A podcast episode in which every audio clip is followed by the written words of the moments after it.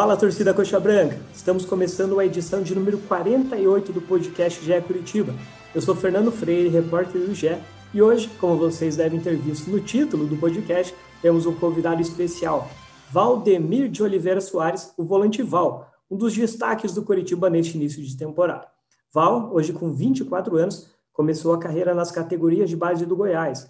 Em 2015, acertou com o Internacional. Em 2018, foi emprestado ao Brasil de Pelotas em 2019 foi emprestado ao ABC.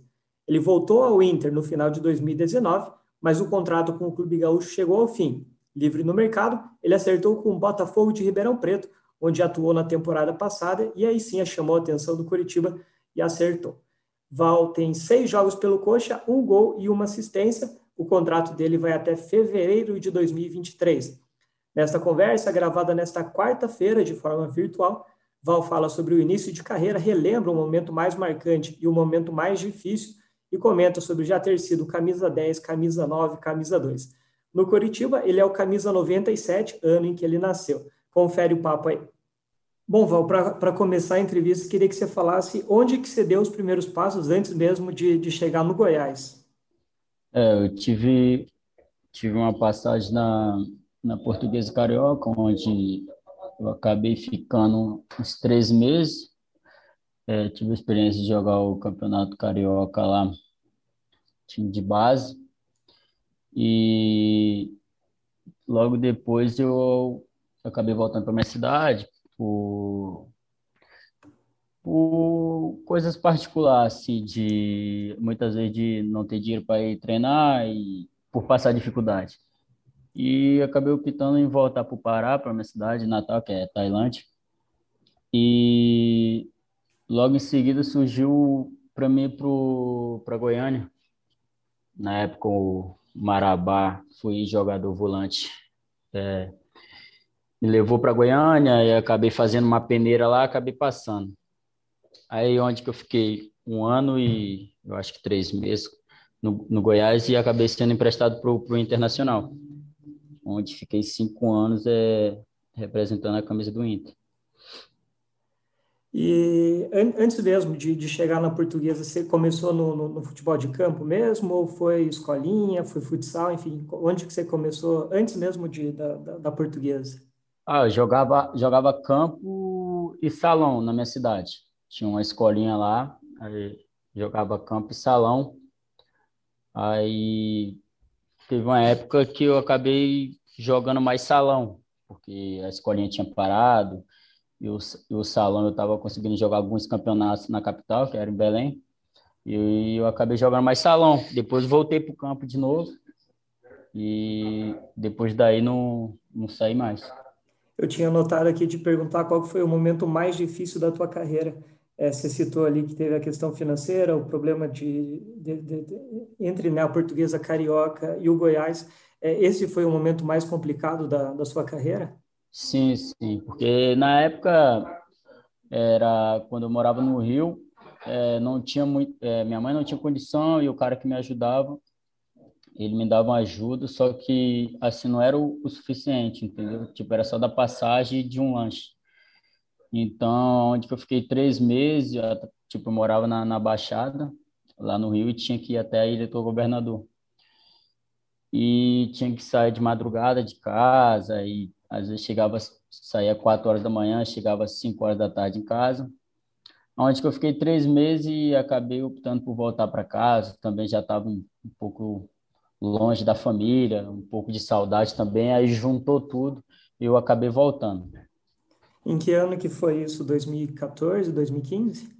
2014, 14, 13, se não me engano. E como que foi esse período antes de ter o, o, chamado ali do Goiás, antes de ter o teste no Goiás? A partir do Goiás, acho que desandou a tua, tua carreira, né? entrou nos eixos. Mas como que foi esse período antes do, do, do da chance no Goiás? É, foi, assim, foi difícil, mas para mim foi um, uma experiência assim boa, entendeu? Onde que eu aprendi a valorizar as coisas também, entendeu? Que eu passei por um momento difícil, depois que eu cheguei no Goiás, que as coisas desandou, aí eu falei, é, agora eu tenho que valorizar, tenho que matar um leão todo dia, porque o momento difícil eu, eu já passei, eu sei o que é um momento difícil. E isso é todo, todo dia nos meus treinos, eu, eu sempre, às vezes, lembro né, o que eu passei e o porquê eu estou aqui hoje. Então, todo dia eu procuro me, me empenhar bem nos treinos, para mim crescer cada vez mais.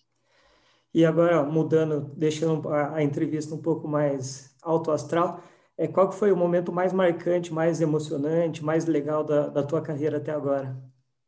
Ah, foi, foi a chegada no, no Coxa, né? Feliz por, estar tá fazendo um, um bom trabalho, feliz por, por ter feito meu primeiro gol com a camisa do Coxa, tô, tô muito feliz aqui. É, é continuar trabalhando agora, continuar trabalhando com, com humildade para que possamos conquistar coisas grandes. Daqui a pouco eu vou perguntar um pouquinho mais desse, dessa trajetória no Coxa. Parece que você está aqui no Coxa há, há, muito tempo, até pela identificação que, que já criou.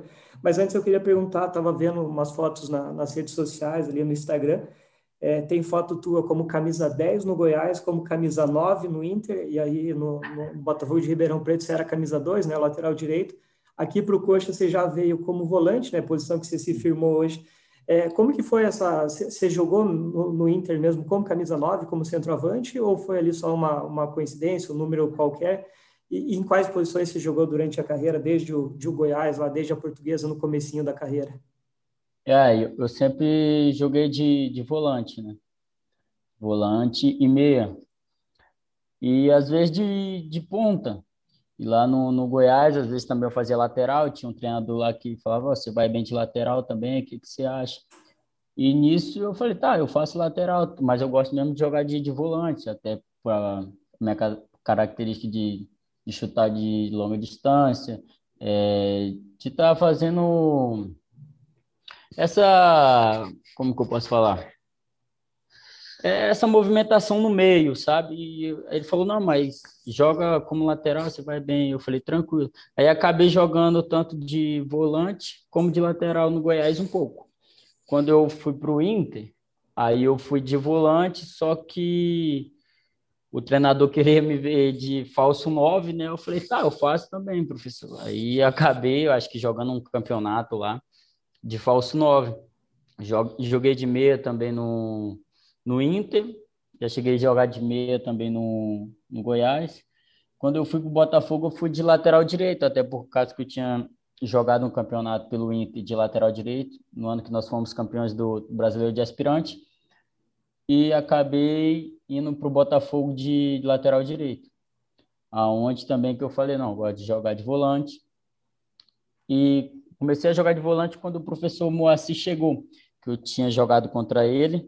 Ele falou, não, eu quero te colocar de volante, eu acho que você vai estar tá bem na lateral, está numa sequência boa, mas eu quero aqui que você jogue de volante. E foi aonde que as coisas começaram a andar, consegui se firmar, Aí, graças à oportunidade que o professor Moacir também me deu, que chegou no, no time e me pôs de, de volante. E até sobre essa, essas posições, é, em quais jogadores você se inspira, que você pega ali, às vezes, assiste uma partida só para ver esse jogador, ou pega na, na internet para ver lances desses jogadores do futebol atual ou do, do, do passado? Quais são suas principais inspirações? Cara, quando eu era pequeno, eu gostava muito de ver o Hernandes do, do São Paulo jogar, né? o Hernandes, tem um cara também que, que eu admiro muito, até por ter trabalhado pouco tempo, de ter convivido com, com ele, é o Edenilson, que é do Inter. Acho que um cara que é craque de bola. É um cara que eu, que eu admiro muito, assim, procuro estar sempre olhando, a ver ali onde que eu posso melhorar, ver os, as movimentações que ele faz, entendeu? É um cara que, que eu paro, assim, para ver os jogos dele. Você comentou já um pouco sobre a, a chegada no Curitiba aqui, né? Até brinquei, parece que você está aqui no Coxa há meses, há anos. É pela identificação forte que você criou, uma identificação praticamente relâmpago aí. É, você tem seis jogos pelo Coxa e não sei se, lógico, não, não tem torcida no estádio, mas imagino que você sinta o carinho da torcida nas redes sociais. É, como que tem sido esse começo aí de, de trajetória aqui no Coxa? É, eu, é, parece que tem anos mesmo que que eu tô atuando pelo coxa. É, cara, me, me identifiquei com, com o clube, é, Quando eu cheguei, o clube me abraçou muito bem, todos os funcionários.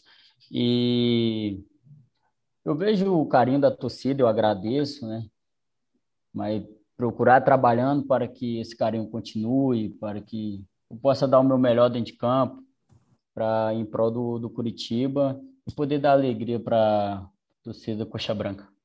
E na, nas redes sociais você sente mesmo esse carinho? Tem bastante elogio da torcida ali quando né, mesmo sendo pouco tempo, né? Só seis jogos até agora, mas já deu para sentir essa essa admiração que eles têm por você? Ah, sim, sim. Às vezes eu procuro, não vejo muito, né? Mas vejo que eles me marcam lá, eu vejo esse carinho, vejo algum, algumas mensagens. É, eu fico grato por isso. O trabalho está sendo bem feito. É, continuar trabalhando para que possa estar tá sempre recebendo esse carinho da torcida. É, a, a, tua principal função ali talvez seja mais marcação, né? Você não é um meia tanto de criação, é, a, a, defesa está bem, né? Só seis gols sofridos em oito jogos e o ataque está melhor ainda, já com 18 gols. Você tem um gol e uma assistência. É, como você está vendo ali tua, tuas atuações nesse início, defensivamente, ofensivamente, e, e o que, que você pretende melhorar para os próximos jogos? É, estamos fazendo um, um, bom trabalho no, início do ano, início da temporada. É, claro que a cada dia que se passa a gente procura sempre estar tá melhorando, eu procuro estar sempre melhorando um pouco mais no meu posicionamento, um pouco mais na finalização, num, né, né, nessas questões assim. E em relação ao aproveitamento, tem chamado a atenção, né? Porque você disputou seis jogos, é, você só não jogou contra o Operário e contra o Azures, que foram os únicos jogos que o Coxa tropeçou. É, enfim, você está com 100% de aproveitamento, é uma ideia tua manter isso? E como que você explica esse 100% aí? Está sendo um, amuleto para o Coxa nesse começo? É, feliz, né? Feliz por estar tá vendo esse momento.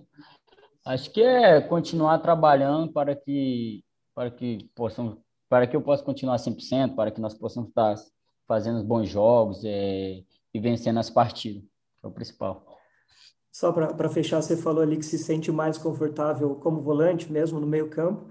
É, na, na, na, lateral direito hoje o Coxa está bem servido ali, né, com o Igor e o Natanael, é, mas é uma possibilidade, se, se, se precisar, o Morin, se o Morinigo precisar, você pode atuar ali na, na lateral, na ponta, de, de falso 9, você está à disposição para tudo? É, como você falou, estão bem servidos, tanto de lateral como, como de 9. Mas eu tô à disposição do, do professor, no caso, se precisar de lateral ou, ou de meia, eu estou à disposição para fazer um bom trabalho, como eu falei, em prol do Curitiba. É, mas eu deixo ele de volante mesmo, tá tranquilo, tá dando certo. Muito obrigado ao Val pela entrevista e assessoria do Curitiba por ter feito essa ponte para essa conversa. E vocês, torcedores, o que têm achado das atuações do Val até aqui? Lembrando que o próximo jogo do Curitiba, provavelmente com o Val entre os titulares, será contra o FC Cascavel. A partida é válida pela oitava rodada do Campeonato Paranaense.